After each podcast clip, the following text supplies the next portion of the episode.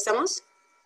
Ya estamos. Buenísimas noches a todas y a todos los que nos acompañan en este miércoles de Juanas. Hoy es 23 de septiembre de 2020 y estamos contentísimas. Ya empezamos hace dos días el, eh, el otoño y entonces pues ya se nos vienen los frillitos, ya no vamos a hacer botana con con bebidillas, ahora vamos a hacer, bueno, bebidillas frías, ahora las vamos a hacer con bebidillas calientes, ya se viene el pan de muertos y todo, todo lo rico que pues tenemos en México, ¿no? El origen del chocolate también. Y pues justamente de eso vamos a estar hablando hoy. Bienvenidas y bienvenidos todos y bienvenidos también sus comentarios acá debajo del video. Por favor, hagamos de esto una charla bastante amena Vamos a platicar hoy de, eh, bueno, el título es La Lotería, vamos a estar hablando de, sobre todo de las motivaciones del mexicano, qué nos mueve en la vida acá en el país y qué nos distingue también de otras culturas. Para esto vamos a tener a una de las super Juanas, Sara Villanueva, platicando con nosotros de esto. Y después vamos a abordar un poquito esto de la lotería, su historia, sus albures y todo y todo. Entonces, quédate con nosotros, pero recuerda que hemos ya tenido dinámicas en donde hemos regalado algunos giveaways. Entonces, para que puedas participar, recuerda darle like a este video y compartirlo en tu muro para que seas fan destacado y tengas más oportunidades de llevarte giveaways cuando hagamos dinámicas. Eh, te recuerdo también que estamos en eh, Instagram, en Spotify como podcast, en YouTube por si no nos puedes ver en vivo, pues le digas a tu familia, a tus amigos, a todos y todas que nos chequen en nuestras redes sociales. Sé fan destacado y no te pierdas de nuestras dinámicas. Le voy a dar ahora la palabra a Sara para que nos platique un poquito de eh, qué nos distingue pues de otras culturas y vamos a ver cómo va la charla. Diviértanse y que la pasen bien en esta charla de miércoles con las Juanas. ¿Cómo estás, Sara? Súper bien, muchas gracias Itlali por la presentación.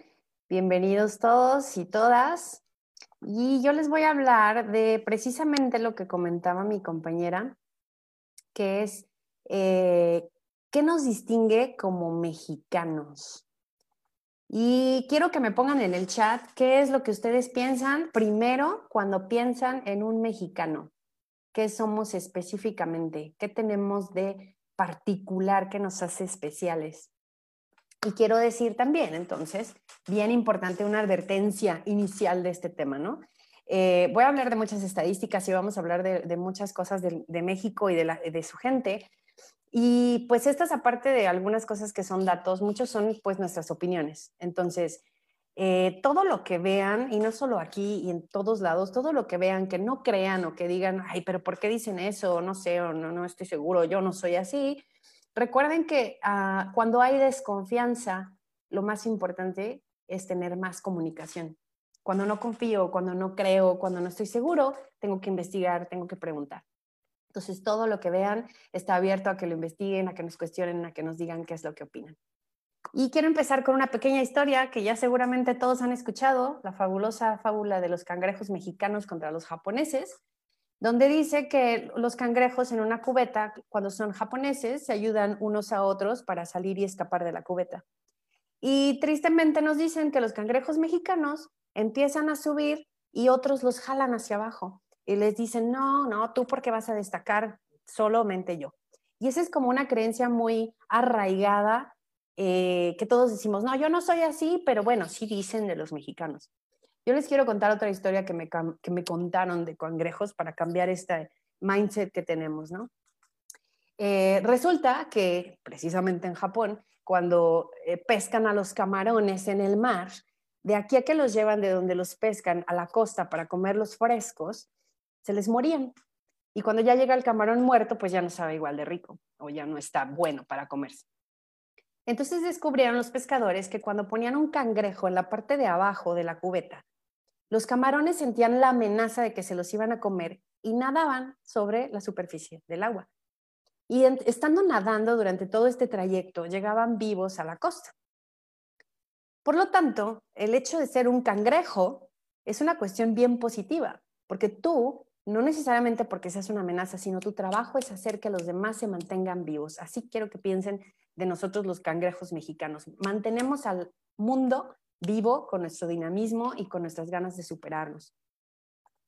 Entonces, eh, mucho de los que les, voy a platicar hoy viene basado del libro de Rogelio Díaz, Psicología del Mexicano, eh, que primeramente dice que hay cuatro tipos de mexicanos. El obediente, que normalmente somos todos desde que somos chiquitos, porque eh, México es uno de los únicos países que decimos mande cuando nos hablan en vez de qué. Y en otros países y en otros idiomas se les hace muy raro, ¿por qué mande? Como mándame algo que hacer, tengo que hacer algo lo que tú me digas. Y es una cuestión muy cultural que viene desde la conquista, donde contestaban, eh, pues los nativos o los indígenas contestaban a los, a los eh, que venían a culturizarnos, mande, mándeme. Entonces es algo que nos educa, que es como amable de decir, no contestes qué, contesta mande entonces, prácticamente todos los mexicanos como que empezamos nuestras vidas en, esta, en este punto de obediencia, ¿no? Después ya en la adolescencia pasamos al mexicano rebelde que se quiere manifestar contra todo lo que no está de acuerdo.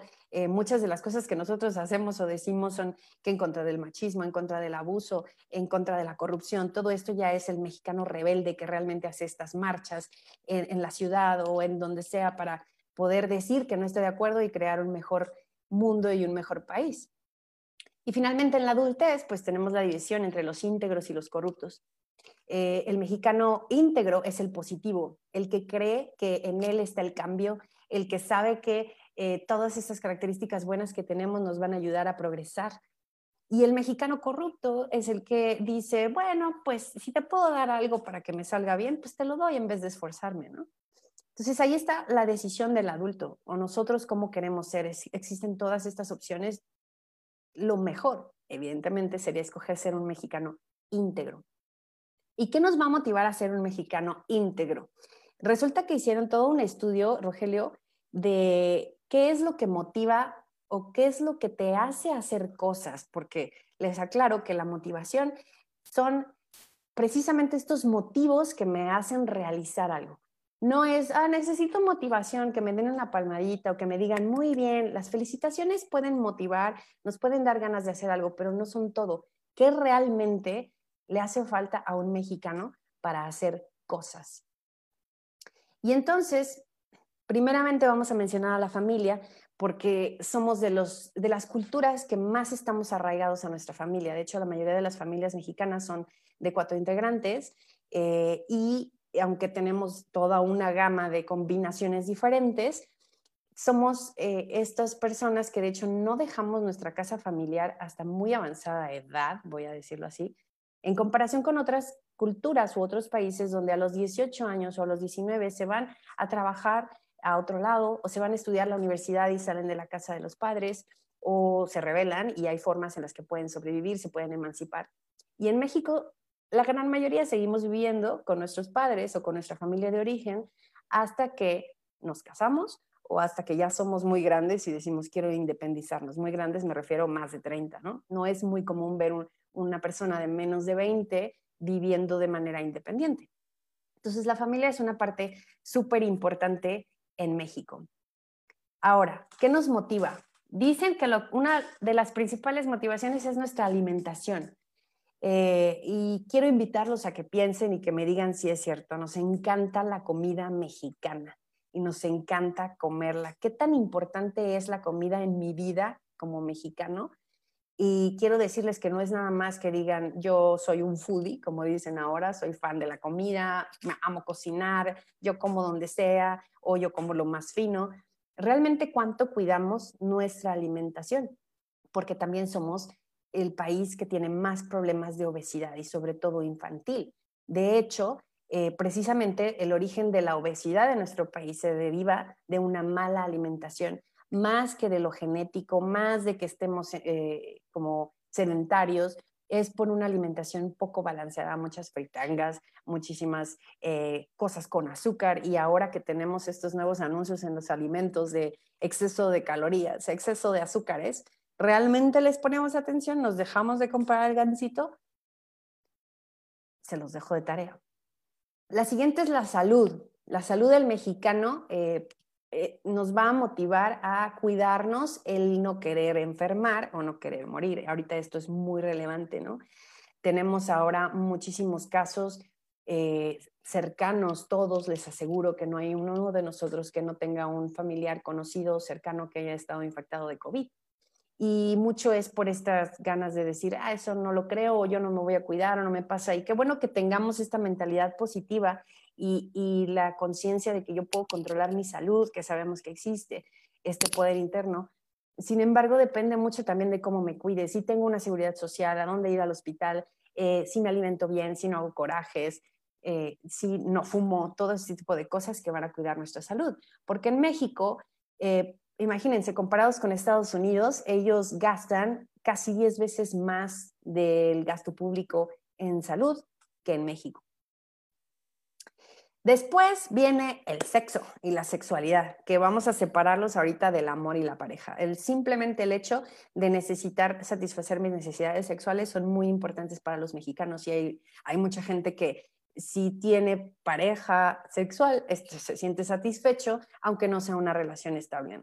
Y precisamente esto nos lleva a que también somos uno de los países con más embarazos de adolescentes o más embarazos jóvenes no planeados, o que tenemos un inicio de vida sexual muy jóvenes y sin las precauciones adecuadas.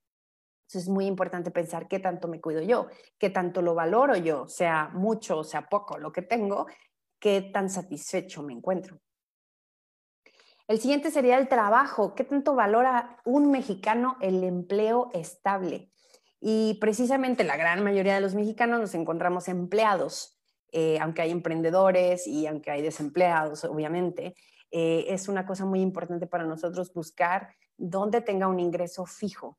Y precisamente eh, ese ingreso fijo o estable indicaría que tengo las prestaciones de ley, ¿no? que en México la ley federal del trabajo es muy protectora de las necesidades del empleado de hecho, en comparación con muchos otros países.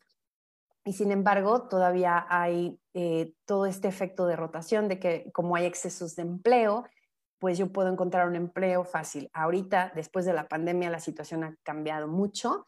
Sin embargo, sigue habiendo, eh, las ofertas siguen apareciendo lentamente de a cómo se había pronosticado que iba a ser el crecimiento económico de México, pero ahí vamos.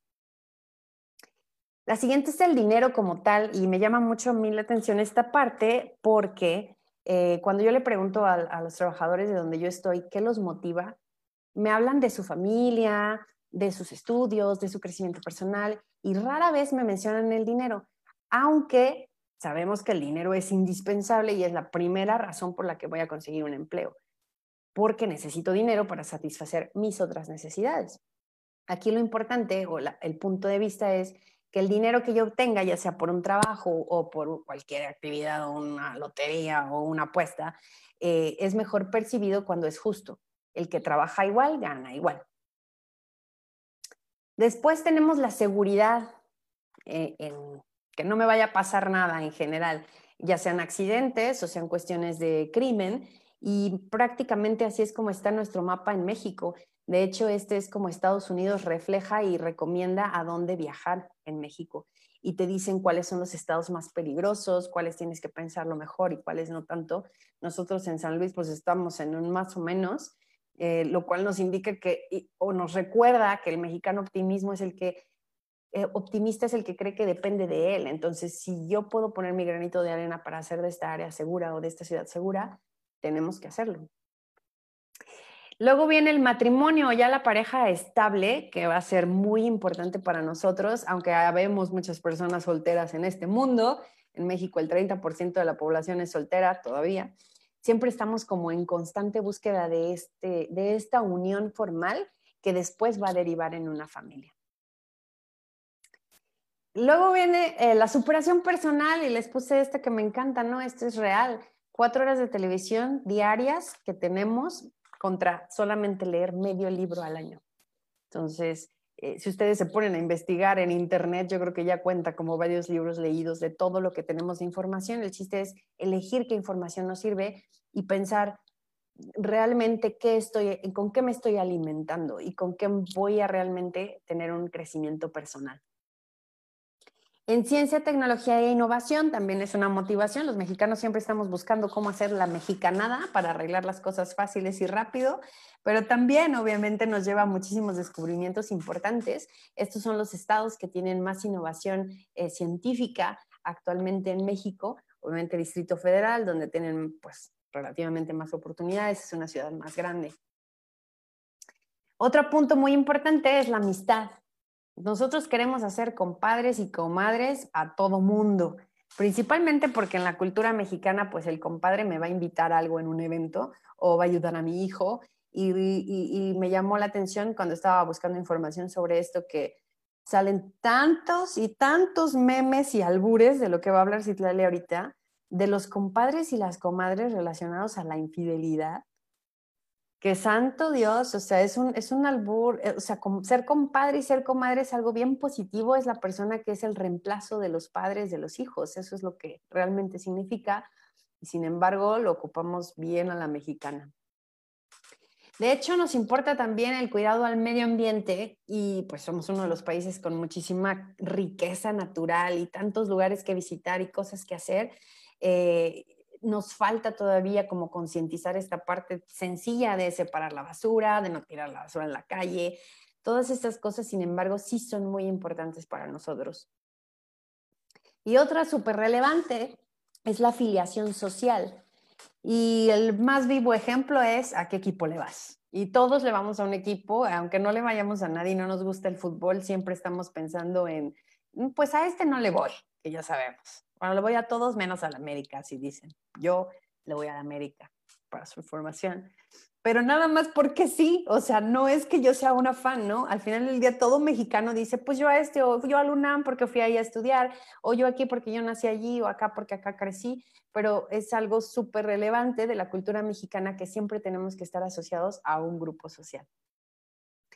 Y finalmente, y más importante, y por eso nos va a hablar un poquito más Itlali acerca de esto, es que la diversión como tal es uno de los factores más importantes que motivan a un mexicano tú le dices que pues no vas a ganar dinero, pero va a estar bien divertido.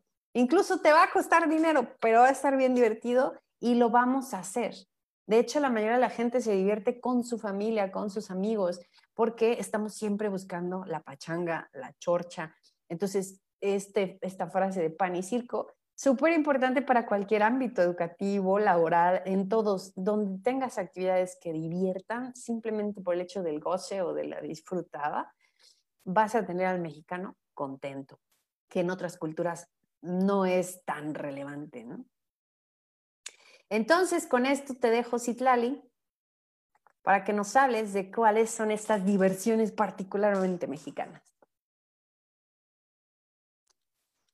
Muchas gracias, Sara. Pues justamente vamos a platicar de esto, de la diversión y de cómo juega con el lenguaje mexicano para quitarse todo lo que trae encima, porque si bien es cierto que eh, cada vez ganamos más terreno en ciencia, educación, tecnología, pues también es cierto que las condiciones que nos propone el Estado no son muy favorables, ¿no? Vivimos en un México bastante clasista, en donde lo estamos viendo ahora, inclusive en la cuestión educativa, ¿no? Si no tienes acceso a Internet, en este momento pues no tienes acceso a la educación. Pero bueno, vamos a eh, platicar de cosas más alegres. Y yo voy a eh, pedirle a Sara que me habilite la función para compartir mi PowerPoint, por favor. Porque, pues, inclusive vamos a divertirnos un poquito a propósito del mes patrio. A ver, permítanme un momento que ya estoy con ustedes me parece que ya se tiene que estar compartiendo esta presentación que yo tengo acá. Ahí estamos, ¿verdad? Todo parece indicar que ya se está reproduciendo. Y entonces, pues yo les voy a comentar que esta lotería, a ver, ¿quién no ha jugado lotería en la vida? ¿No? Todos hemos jugado en la lotería, si no en la casa, pues en la escuela, algunos maestros lo utilizan inclusive como estrategia pedagógica, pero vamos a hablar también de la cantada de la lotería. Ahora, este juego no es eh, propio de México. Ah, este aparece a, partir de un juego italiano que se llamaba El Loto, muy popular, dice un autor, nosotros yo me estoy basando en eh, un libro del autor José Enrique Ortiz Lanz, Un mundo de imágenes, las loterías de figuras en Campeche y en México que publique Lina. Y entonces, bueno, él dice que era muy popular por los 1400 y en aquel lado del mundo pues consistía en juntar cinco números de una baraja de 90 piezas. Cada número tenía una imagen asignada y ganaba quien contemplara, quien completara primero los cinco números. Para que llegara a México, pues el juego primero tuvo que llegar a España. Y en España eh, se hizo muy popular, pero solamente con las familias acaudaladas. Estas familias lo rebautizan, le ponen lotería y lo traen con ellos a México durante la colonia. Las primeras loterías eran piezas artesanales e inclusive una, eh, este arquitecto José Enrique Ortiz Lanz eh, identifica como la primera acá en México, esta que les estoy mostrando, hecha por José Guadalupe Posada. Esta lotería resumía muchas de las figuras que se cantaban en ferias populares. Cuando llega a México la lotería, después de las familias acaudaladas las juegan los soldados después de la guerra de independencia de 1810 y se empiezan a popularizar en las ferias. Acá las cantaban y había figuras como por ejemplo el la del perverso, que era una figura cómica del valiente, y la seductora, que representaba una burla de la dama, la que lo que ahora conocemos como la dama. Eh, sin embargo, bueno, después hay, una, hay un registro de una lotería campechana que empieza a introducir otras cartas del tarot. Y acá aparecieron eh, cuestiones como la muerte, la luna, el sol, etcétera, La que conocemos hoy como la lotería más popular, que yo tengo acá conmigo, fue, eh, como se popularizó bastante este juego, bueno, al principio eran hechas en cartón o en eh, latas y eran bastante eh, artesanales, entonces cada persona le imprimía como un toque personal, ¿no? No había una que se repitiera. Pero entonces Clemente Jacks, sí, ese Clemente Jacks de los chiles y los enlatados, empieza a ver en esto pues un negocio, y él ya había eh, comenzado a industrializar una embotelladora en Campeche, por eso se popularizan en Campeche, ¿no? Y Clemente Jacks utiliza, eh, empieza a imprimir estas cartas para hacerlo más genérico en ferias mundiales, ¿no? Pero entonces él por eso toma, por ejemplo, la imagen del gallo, la del gallo es la imagen número uno, ¿no? Que es, la voy a mostrar acá, que es justamente el sello que podemos ver en las latas de Clemente Jacks. Y la lata de la botella era nada más y nada menos que una lata de catsup de la misma marca.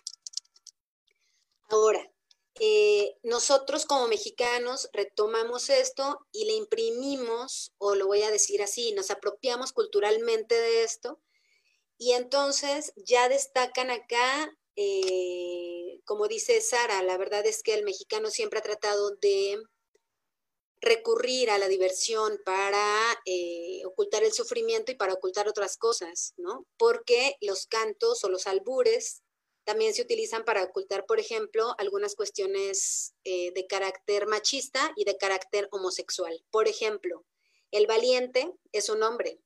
Ahora ya hay versiones de la lotería que se han, eh, pues, reforzado en los microdiscursos del posmodernismo y podemos ver, por ejemplo, cartas con la valiente y ahora es una mujer la que representa la figura, ¿no?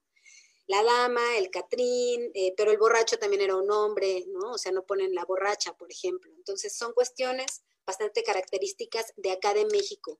Podemos ver, por ejemplo, algunas albures como este de la campana, la campana y tú debajo, así le dicen, ¿no? La campana y tú debajo la cantan, la campana, no te arrugues, cuero viejo, que te quiero para tambor.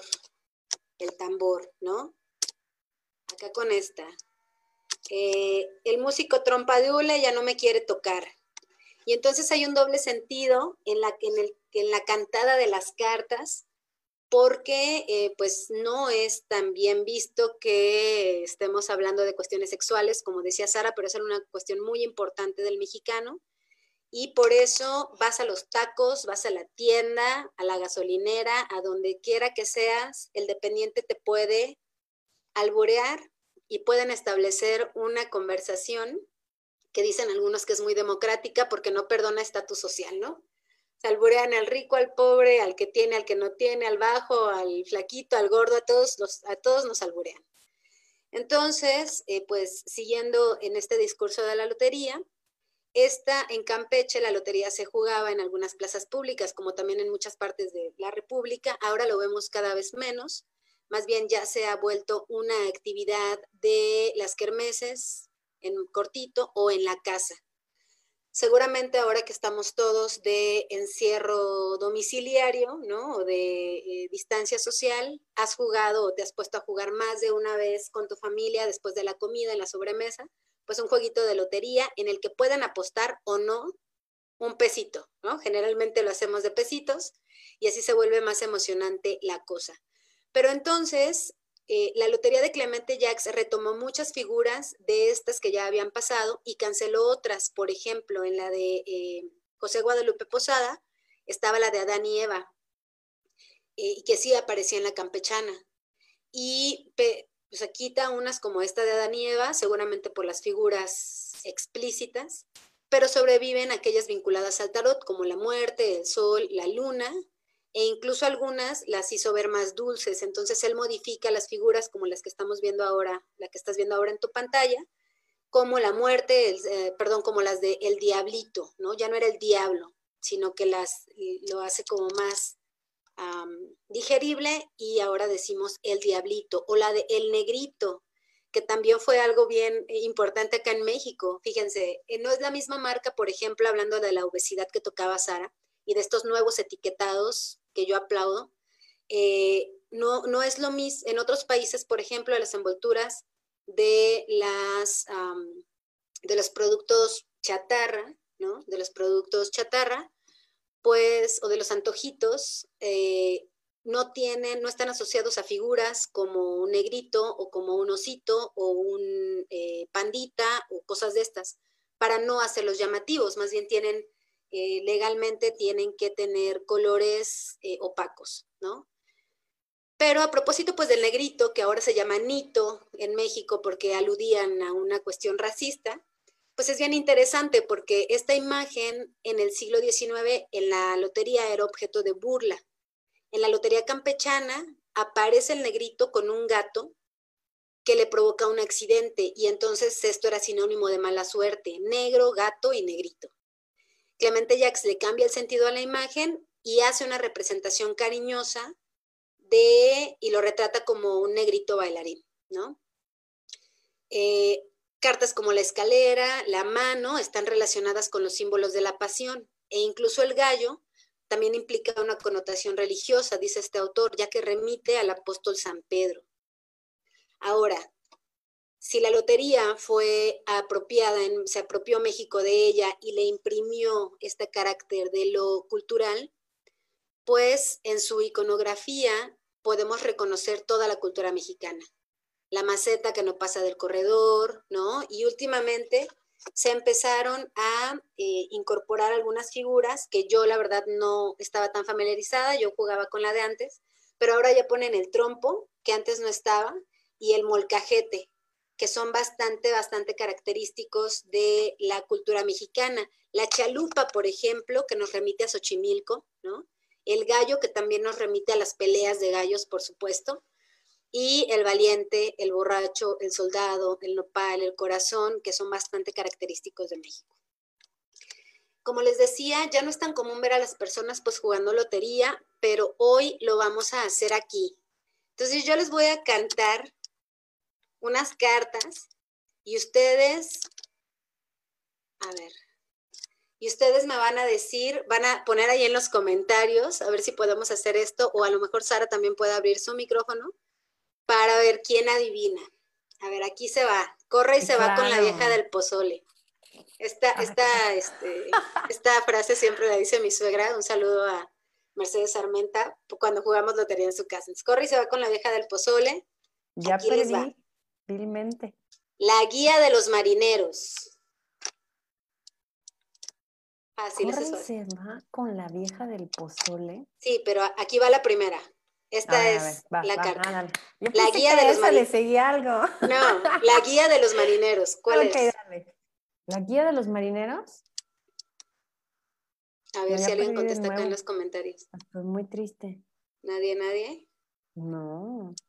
Nadie dice nada acá en los comentarios. ¿Cómo pues? Yo creo que sí han dicho, hola Armando. A ver, la estrella, ahí está la estrella. Va la siguiente. Ah, ya entendí. Es que es Ajá, o sea, yo digo, yo canto la carta y ustedes dicen. Y recuerden que pues al final el que se lleve la línea o eh, la diagonal o lo que sea, pues se puede llevar ahí. sí puso la estrella, mira. Es que ahí va la siguiente. Desfasadas por unos segundillos, entonces Horacio González sí nos puso la estrella. Ok, vamos a ver esta. Al que todos van a ver cuando tiene que comer. Y acaba de pasar la temporada. Bueno, todavía estamos. Narce también supo la estrella. Al que todos van a ver. Al que todos van a ver cuando tiene que comer. ¿Ya lo tienes, no, estoy pensando en las imágenes de la lotería, espérame. Al que todos van a ver cuando tiene que comer. Te recuerdo que en la lotería tiene 54 cartas, la lotería de Clemente ah. Jacks, ¿no? Al que todos van a ver cuando tiene que comer. ¿Nadie? Espérate, espérate unos Vamos segundos. Vamos a esperar unos segundillos. Pero yo me rindo. ¿Te rindes? Ah, bueno, juegas lotería? ya sé, ya sé, puede ser, puede ser. Creo que ya tengo uno, pero si lo digo, ya lo voy a decir porque nadie ha puesto nada. A ver, échale. Ah, ah, Horacio puso el nopal. Sí, el nopal, el, nopal. No, el nopal, el nopal. Aquí va otra, la siguiente. Horacio, atento, ¿eh? Oración no, se me hace que venga nada. Atarántame a palos, no me la dejes llegar. Alburerita, alburerita y, bien armada. Atarántamela a palos, no me la dejes llegar. Oh my God. A propósito de los albures también. que nos escriban también, escríbanos algunos albures si se saben. Seguramente no se saben Saludos, Norma. Claro que sí. no, yo, bueno, la verdad es que no los entiendo muchas veces, pero. Ya la tienes. Atarántame la palos, no me la dejes llegar. No, esa sí me voy a rendir bien gachamente. Otra vez. La araña. Ah. La araña. No la iba a adivinar, muy bien. Araña, ya ves, Julia sí supo. Juliana uh. Rodríguez. A ver, Andrea, a ver si te sabes esta. Súbeme paso a pasito, no quieras pegar brinquitos. Sí, yo sé, yo sé. A ver, a ver. La escalera. La escalera. Yes. Ahí va esta. El que con la cola pica. fácil, fácil. El que con la cola pica. El que con la cola pica. ya pensé muchas cosas albureras, no se puede, no puede ser esto. Hay una adivinanza, esta no es de lo de la lotería, pero en lo que nos escriben acá una respuesta que Horario seguramente se la sabe, o Andrea. Este, a ver, el que con la cola pica, eh, hay un chiste a propósito de las figuras regionales. Hay un chiste en Michoacán porque hay una frutilla allá y entonces les cuento el chiste. No, el diablo no es. El que con la cola pica no es el diablo, el alacrán, Rosy Vázquez. Excelente, Rosy Vázquez. A ver, ahorita les cuento el chiste. pero cuenta el chiste, güey. Ah, pues bola tras bola y tres pelitos en la cola. no puede ser. Bola tras bola y tres pelitos en la cola. Es esa parte, ¿eh? seguimos con la lotería. La siguiente. el que por la boca muere. Ah, perdón, acá está la Yo creo que sí sé cuál es, pero. A ver, el que por la boca muere. Entonces les sigo contando de mi chiste en lo que nos dicen cuál es el siguiente. El que por la boca muere. Eh, el que por la boca muere. Y tres pelos, bola tras bola y tres pelitos en la cola es el nanche. El nanche es una frutilla ah, de Michoacán que tiene tres pelitos arriba que es amarillo.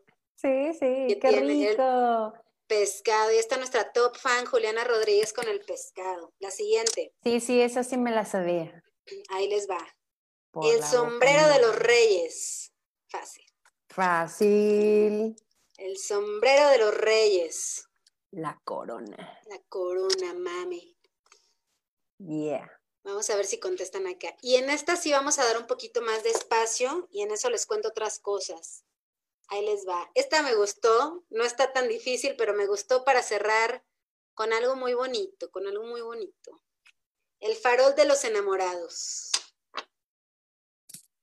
El ah. farol de los enamorados. A ver si alguien nos dice. Y por lo pronto les voy contando que en su, eh, en su celular, ahora que ya con todo esto de la modernidad, pues no hemos perdido este elemento folclórico de la lotería, Y les repito otra vez la última carta, el farol de los enamorados, a ver quién nos la puede decir. Yo pero, pusieron pues una, pero yo creo que no es ese. Sí, la luna, sí, muy bien. Yo había pensado el corazón como Rosy La luna, pues es que es el farol. ¿Nunca te besaste con tu novio a la, a la luz de la luna? ¿O nunca se besaron con su novia o con su novio o con la persona de... Sí, pero yo dije, pues, ¿qué, te, ¿qué le guía al enamorado? Pues corazón. El farol de los enamorados, la luna, ¿no? si tuviéramos regalos, ya hubiéramos ganado algo. Y por supuesto que jugábamos con frijolitos, ¿no? Y entonces, a propósito de esto, Google hizo un doodle, que son estas eh, marcas que ponen al frente de sus, eh, cuando vas al buscador, dedicado a la lotería, y aquí puedes jugar con tus amigos, ¿no?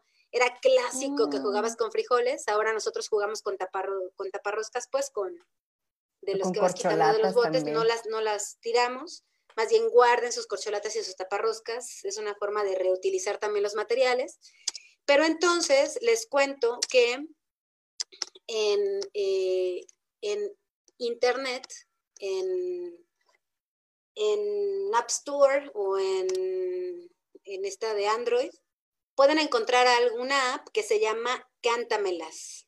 Así se llama Cántamelas. Cántamelas. Y entonces tú te vas ahí, descargas la aplicación y te canta las cartas de la lotería. Lo puedes poner en inglés y en español. Yo les voy a mm. enseñar acá. En inglés o en español y te las va cantando. Yo ahorita la tengo sin volumen, se los voy a poner para que la escuchen. La sirena. Ah, qué bonita. Sí, entonces te digo, tú lo pones en inglés o en español y te las va cantando. No está como tan ingeniosa como mi voz, porque yo se las puedo. Invítenme a jugar lotería, invítenos a las Juanas a jugar lotería y nosotros vamos a su casa con mucho gusto. ¡Ah! vamos a platicar ahora. sí, bueno, en Zoom podemos jugar. Con todas estas aplicaciones que ya tiene Internet, la, la tradición no, no se pierde y pues no tan, tan no se pierde que tenemos stickers, memes, super albureros y es algo que también nos caracteriza a los mexicanos. Entonces vamos a empezar la charla, Sara, con también las personas que nos siguen acá en Facebook para ver qué podemos platicar. Se me hace bien interesante esto que hablabas de, de la cuestión laboral, ¿no? De las motivaciones y de todo esto. Es correcto. Fíjate que, bueno, a mí me gusta dar mucho este tema y lo doy en el trabajo porque precisamente cuando le preguntas a, las personas qué te gustaría que te diera la empresa o qué te gustaría recibir, nos dicen motivación.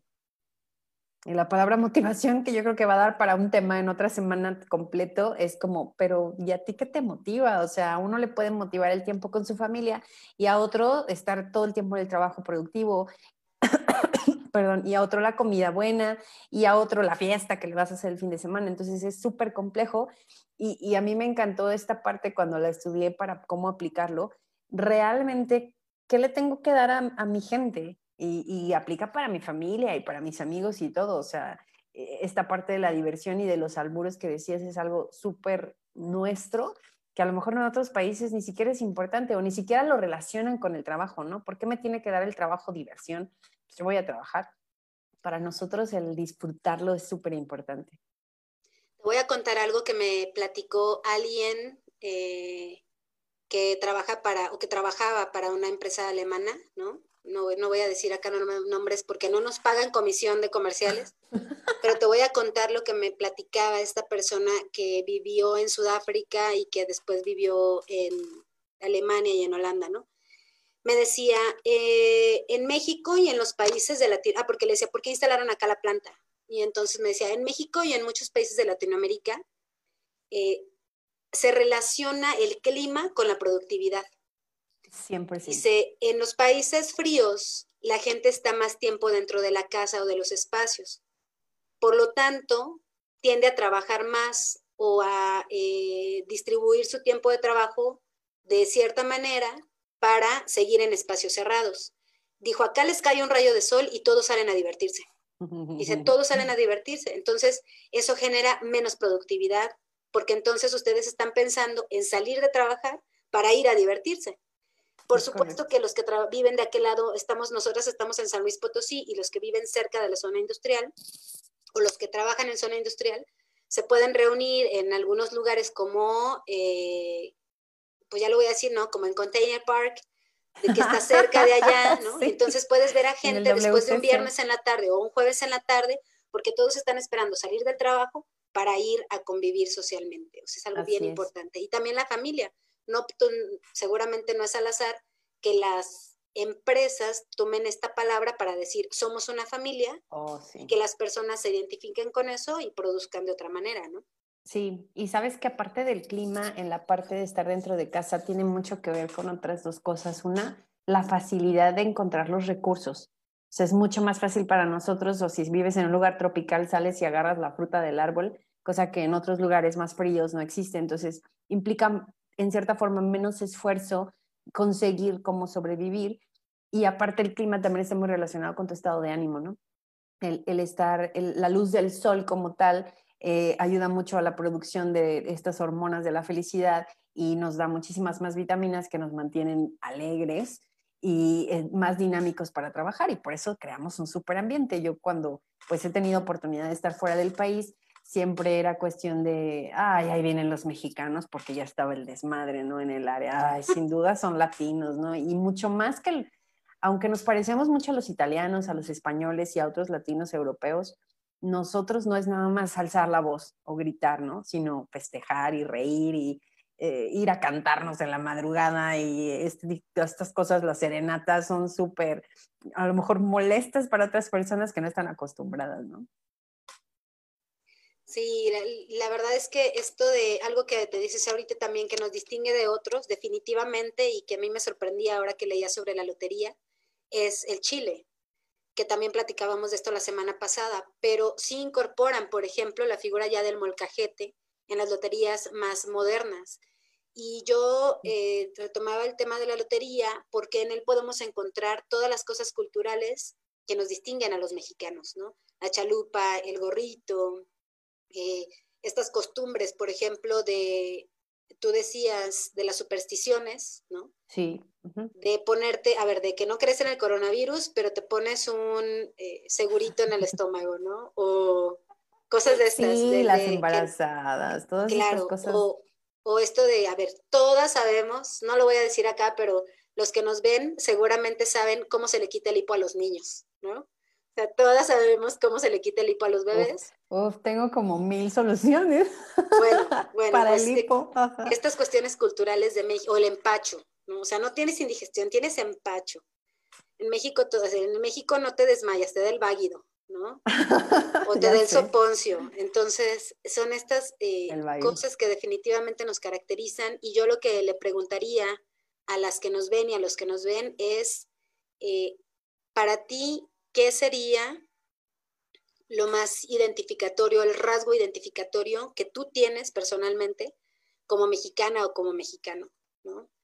Y yo eh, te, voy a decir que en, mi caso particular, y lo digo también por mucha gente, que muchas veces estás con extranjeros y no piensan, en mi caso, que, que sea mexicana, ¿no? Por el tono de piel. Y porque eh, estás más clarito o ese tipo de cosas, dicen, no, pues no es latino, no es mexicano, cuando en realidad cuando te conocen y tienen esto de que, ah, es que tengo que hablarle a mi mamá porque hace mucho que no la veo, tengo que reportarle lo que estoy haciendo, es súper mexicano, ¿no? El estar eh, comiendo también las horas de comida, en eso nos notaban un chorro, el comer muy tarde, o sea, para otras personas comer a las 2 de la tarde es tardísimo, a las 8 de la noche, ¿cómo estás comiendo? Pues con razón no duermes bien, cuando ellos a las 6 ya están cenando, ¿no? Entonces, independientemente de cómo nos veamos, somos mexicanos por una cuestión cultural bien importante. Aquí nos dice Bere, eh, Bere, hola, ella está en Estados Unidos. y extrañamos. una señora de la iglesia me dijo que cuando me dio tuberculosis me hubiera salido a medianoche a la luz de la luna a correr descalza en un campo abierto en la tierra. ¿Qué? Dice, ya me morí. Excelente superstición. ¿eh? Pero Dios, tuberculosis, qué fuerte. Bueno, pues fíjate que ahora que hablabas de, bueno, de la tuberculosis y de algunas enfermedades, pero también de, bueno, la obesidad como enfermedad y también de la alimentación, eh, es como súper común que los mexicanos o las mexicanas nos sometamos a dietas que nunca cumplimos, ¿no? Oh. La dieta de la fulana, la dieta de la sultana, pero para nosotros la comida sí es algo bien, bien, bien social. No es lo mismo, y, a ver, que una carnita, que vamos a hacer una carnita asada, ya se va a armar o no se va a armar, ¿no? Eh, vámonos por unos tacos, eh, jalo, ¿no? Entonces, todas estas cosas que nos van identificando y que por supuesto ya se vienen también con el Día de, Muertos el próximo mes, que cómo regresan nuestros ancestros, pues regresan a comer y a beber lo que está acá con los vivos. ¿Por qué regresan? Por la comida y por la bebida, ¿no? El chocolatito, el tequilita, la cerveza, eh, no sé qué, el camote, los tamalitos. Alburéame, anda. Sí, nos podríamos alburear aquí, pero por, eh, por lo políticamente correcto. ya mejor, sé. Mejor te doy los albures otro día, Reina. No, y dice Narce que los amigos se vuelven familia. Festejamos por cualquier cosa, festejar el cumpleaños sin el cumpleañero, el fabuloso no cumpleaños, no importa, el pretexto es lo de menos para hacer una fiesta y algo, algo padre. ¿Qué te identifica a ti, Sara, ya para irnos despidiendo? ¿Qué, qué, qué, te, ¿Qué rasgo es el que te identifica a ti como mexicana? Yo creo que sin duda la parte del apego a la familia. Este, también mucha parte que podría calificarlo como hipócrita, que somos muy moralistas, pero al mismo tiempo muy libertinos por, por otros lados, ¿no? Eh, pero siempre esta parte de las creencias, sea cual sea que tengan, es como súper esencial. Hay 200 mil fiestas patronales y vas a la fiesta patronal, pero por allá estás en otra cosa que no. Entonces, somos como que muy buscamos el, fíjate, como el, buscamos el cómo sí para las cosas que nos convienen. Y somos bien chidos, por eso dicen, o decía esto de las mexicanadas, ¿no? Aquí le pongo un alambrito y ya se hizo, ya se armó yo creo que esa parte de buscar soluciones y la familia es lo que me consideraría. ¿Tú? Yo creo que voy a decir primero la seria y luego la no tan seria. Definitivamente que eh, me considero con un capital social muy importante, ¿no? Eh, como esto de recurrir al otro, oye, se me ponchó una llanta y vamos, o de dime cómo le puedo hacer aquí, ahora lo del trueque, ¿no? Que también se dio bastante, habría que truequear cosas, o que de repente llegan a comer unos a la casa y llegan todos, y entonces le tienes que poner una frase clásica, más agua a los frijoles. Y bueno, también lo otro, que, lo otro que me caracteriza a mí es que no soy creyente, pero me encantan las fiestas. Ahorita que decías de las fiestas patronales, claro que voy a la, a la pólvora y a la feria, y por supuesto que me invitan a una boda y voy, ¿no? Sí, sí, sí, cualquier pretextito para festejar. Entonces, algo bien característico de los mexicanos. Entonces, yo estoy súper, súper eh, orgullosa, sobre todo pues de mi origen, de mi piel morena, que es mitad agua, mitad chichimeca mitad purépecha. ¿Te Eso, es un, eso es un hecho comprobado, porque yo quiero un DNA. sí, sí, sí, sí. Podemos ir, bueno, podemos ir a buscar huesos si quieres y hacerles la, el ADN. pero mi abuela era Mazagua y mi abuelo era purépecha y acá eran huachichiles y chichimecas mis, mis los bisabuelos. Mm, aprendiendo de la Citlali muy bien. Sí, sí, sí. Entonces, pues, eh, bien contentos de ser mexicanas y mexicanos. Claro eh, que sí. Y pues que dejamos también todo al último, ¿a poco no? Como dejamos todo al último, recuerden darle like al video, aunque sea ya al final, no importa, compártanlo en su muro. Eh, sí, y antes de que terminemos, quiero mandarle una felicitación de cumpleaños a Gaby Tejera. Hoy está festejando, no, no, creo que nos esté viendo, pero este, ella siempre nos sigue y eh, anda por ahí acompañándonos, muy linda amiga. Seguramente nos va a ver, no en live, pero en otro momento. Claro que sí. Muy bien. Denle like, síganos en nuestras redes y pues acá nos vemos el siguiente miércoles de Juanas. La próxima semana vamos a tener, ¿qué tema, Lali? Danza terapia. Vamos a tener invitadas especiales el siguiente miércoles, entonces pues no se lo pierdan. Ya estamos perfilando también eh, pues el fin de año, lo voy a decir así porque cada vez se nos va el tiempo más rápido, y los siguientes festejos, porque si veníamos del festejo del 15 de septiembre, ya nos estamos saboreando el próximo festejo de fines de octubre y principios de noviembre. Entonces síganos en las Juanas, síganos en Spotify, Facebook, YouTube, YouTube, Instagram. Y pues recuerda que si eres fan destacado, puedes entrar en nuestras dinámicas, que seguramente vamos a tener muy pronto regalitos para todos ustedes. Nos vemos pronto, muchas gracias. Cuídense y quédense en su casa. Bye. Bye. Listo.